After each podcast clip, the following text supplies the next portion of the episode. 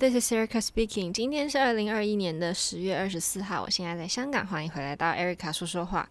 上个礼拜呢，我们已经开始排了新的 Nutcracker，这个排起来非常的烧脑，因为之前的那个版本跳了很多很多年，所以其实音乐一下，身体马上就会接上之前的那种那之前的那个 choreography，而且真的就是非常的可惜，上一年没有演出，那时候公布的时候特别特别难过，然后就这样迎来了新的版本啦。然后呢，我要说为什么排起来特别烧脑呢？因为它好多不同段落同时进行，就是排练的状态，就是。可能这个小时就是排呃 snow 啊，就排雪花的段落，然后可能吃个午餐，结束之后再回来排花，然后花排完之后又排别的呀什么的，所以就会。要整天的排练，需要百分之百的脑力的集中。然后，因为跳以前的东西的话，基本上就少了需要你要努力记得下一步是什么的这个脑力。所以，其实对我来说，跳旧的 production 就是一种脑子的休息，然后新的 production 就是每天真的就是。非常非常需要的集中，下班之后就真的只想躺在床上休息，但是不行，因为回家之后自己还要再想一遍嘛，要不然嗯自己脑子没有理清楚的话，你隔天醒来你还是不记得那些动作，所以就不管只是脑子想一想，或者是你真的就在家里稍微动一下，然后让那个新学的东西输入到脑子里面的这件事情，其实对我来说就还蛮累的。就也是舞蹈演员，在可能其他的职业来看的话，会没有想到我们是需要这样子的工作方式，因为其实我已经听到不止一个人就说：“哎，那你们。”舞者不就是就身体很会动啊，脑子也就那样子嘛。但是其实对我们来说，不管是在上班的时候还是回家，其实这就有点像你上班之后你回家加班那种感觉。不管是我们要缝缝硬鞋啊，或者是说看看影片把那个动作记熟，或者是像现在是新的东西，我们没有影片可以看，那就是自己脑子要从头想一遍。然后其实也还。蛮开心的，就是因为这一次的 Nutcracker 其实融入了还融入了蛮多东方的元素，就是像花的话，就不像是之前那种就粉粉的花，然后绿绿的花这样子。就这次的主题应该是牡丹花，就是香港的那个旗子上面的这个牡丹花。然后可能其他之前的那个版本会有不同的娃娃出现给 Clara 跳舞嘛，那会有不同国家的什么像什么意大利的娃娃，或者是法国的法国的娃娃，然后或者是中国的娃娃这样子。然后可是现在呢，我们像比如说之前的法国的娃娃的音乐呢，现在就是鹦鹉就。不知道为什么这么多动物啦，但就跟之前的很不一样，但也还蛮有意思的排起来。然后呢，我想跟大家分享一下，我今天呢在地铁上面又有一个让我觉得又是一件小鸟事的，所以今天呢跟大家分享一下，就是有一个年纪在阿姨跟奶奶之间的女士呢，就我也不好意思叫人家阿嬷啦，反正她就。就是一位女士呢，她在上车之前，就我们大家都排好队在那个呃闸不是闸门，就是车门的外面嘛。然后就她就忽视了这群排队的人呢，她就在门打开的时候，她就走到最前面要准备上车。然后呢，上车之后，她就努力的扫视了一圈，还想挤破人群，想要找座位，但是没有位置，所以她这个时候就站着嘛，站着，然后她就一脸失望。然后我心里就想说。看嘛，就不排队，你挤上去也不会让你有位置啊。而且我还很白目，我还瞪了他一眼。然后结果呢，我就有那种世界上还是围绕着正义的一方那种优越感，因为毕竟他就是这样挤上车，我在他后面，我都没有位置了。如果他挤上去，就因为他挤上去比我前面先上车而有位置的话，我真的是会呃这样子。结果呢，我这个优越感持续不到两分钟。坐在我前面的一个 family 呢，就是一个爸爸妈妈带着一个小孩的。这个爸爸呢就站起来，然后拍拍了这个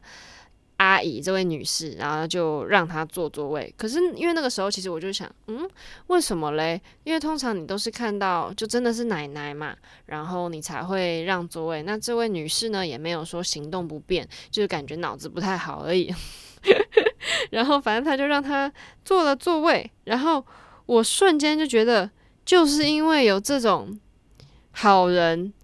然后呢，这些阿朱嘛才会如此的没有礼貌。他就反正他就觉得到最后他都会赢嘛，就我不用排队啊，我今天上车就有人给我让座位，然后就呈现这种恶性的循环。我不是说这个。诶，让位的这个爸爸不好啦，但就瞬间就是觉得，哎，又输了的那种感觉。反正这就是我今天遇到的事情，然后跟大家分享一下我的小鸟事，这样。然后我还有一件事情想要问问看大家，就是你们在去做指甲的时候啊，就女孩子去做指甲或者是去弄头发的时候，你们会希望这个美发师或者是美甲师一直跟你聊天吗？因为我在思考这个问题，他希望他可以跟顾客有一个很良好的互动，所以他可能会问问你说：“诶，你刚刚吃了什么啊？然后或者是你等一下弄完了之后要去哪里呀？然后最近有没有吃烤肉啊？有没有吃火锅啊？天气变冷呐，什么之类的，我都觉得这些聊天是很好的互动，因为你就不会无聊嘛，然后他也不会觉得尴尬。可是。其实我到后面，就是我假如说我跟这个 artist 做了指甲，做了四次吧。假如说他每一次都是这样子从头到尾一直跟我聊天，因为其实做指甲的时间不短哦，大概一个小时、两个小时，甚至到两个半小时的时间，他从头到尾都一直在跟你讲话。其实我到第三次、第四次要去的时候，就会有一种压力感，就是。他等下又要跟我聊什么？因为呢，这位美甲师还有一次是我实在是特别特别的想睡觉，然后做完指甲之前，他还问我说：“嗯，今天怎么啦？是不是心情不好？怎么都没有说？”我就说：“没有，真的很困这样子。”然后我还会有那种罪恶感，就是诶，他很努力的跟我聊天，但我都没有怎么给回复，但是他又更努力的跟我聊天，然后我好像让他失望这种感觉。然后自从他问了我之后，我就会之后其实每一次去都会啊，今天要跟他聊天呢，嗯。该聊什么呢？这样就反而会有一种压力感。但是因为我之前有去另外一个美甲师，他会就做的时候，其实他不太会说话，他只有在卸甲的时候，因为卸甲不太需要动脑，他也不用那么专注嘛，他就会稍微聊一下，就说：“诶，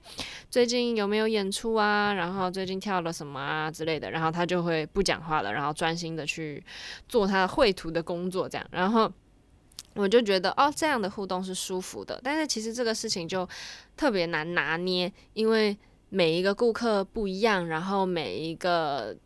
呃每一天的状态也都不一样。那他是要怎么去拿捏？说我今天要跟你聊多少天，我需要关心你到哪一个程度，或甚至是因为如果他完全不说话的话，我其实也会有一种诶。好像跟你很有距离感，然后我哪里不想要怎么做，我也不好意思跟你说。但是他如果有这样子一直持续在跟你聊天的状态，你就会觉得像是朋友一样。然后可能做到一半就，诶，这个颜色不太喜欢，你也会有办法讲得出口嘛。因为其实很多时候都是做到一半，你是有机会反悔，你知道还没照灯的状态下，大家有去做光疗的。呃，朋友们肯定知道，就是他在照灯之前都是可以把颜色弄掉，然后再换一个颜色嘛。但假如说你跟他就没有特别特别亲近的话，你就有时候会不好意思讲。那所以我也觉得这个是有好有坏，所以我也想问问看我的朋友们，你们觉得怎么样呢？应该是身为一个美发。或者是美甲，或甚至任何的服务的这种美容的行业，是应该跟客人从头到尾一直聊天呢，还是点到为止呢？先给大家跟我分享一下，嗯，然后其实一直到十二月演出之前，我们应该全部都会是排 Nutcracker，然后可能会加一点点嗯 choreography workshop 的排练，因为好像十一月中有一个。小演出，但不是在剧场里面的那种，我也不太确定。到时候有排练的话，再跟大家分享。嗯，然后我想跟大家推荐一个 Netflix 的影集，叫做《以无之名》，是一个韩剧，它只有八集而已，然后每一集也不是特别长，就不像现在很多呃韩剧一集都一个半小时啊，或者快两个小时就要看很久这样。它一集最多也就一个小时，很多集甚至只有四十五分钟、五十分钟而已。然后八集左右，我大概两三天就看完了。然后它是在讲一个女儿在。帮爸爸报仇的故事。然后这个女主角是之前演那个《夫妻的世界》的那个小三演的。然后之前她也演了另外一个比较甜一点的韩剧，是什么？无法抗拒的她。然后那个时候就也还是觉得她很漂亮，但那个剧本就没有到特别吸引我的故事。然后其实我也还蛮惊讶，我会把这个《以无之名》看完的，因为其实里面还蛮多，还蛮血腥的部分，但是不会到很恶心，就是很恶心的部分，你就把眼睛遮起来就好。因为我还蛮多个小段落，我会就把那个诶荧幕的暗度调得很低，然后那个静音，然后就这样让它过去啊，打完了之后哦，然后再把它放回来这样。但是整体的剧本跟它故事的发展，我都还蛮喜欢的，就会觉得哦，看了一个很不错的韩剧这样，然后女主角又很漂亮，男主角又很帅，但是又不是完全。他应该没有怎么去绕着他们的爱情故事走，就只有一点点是，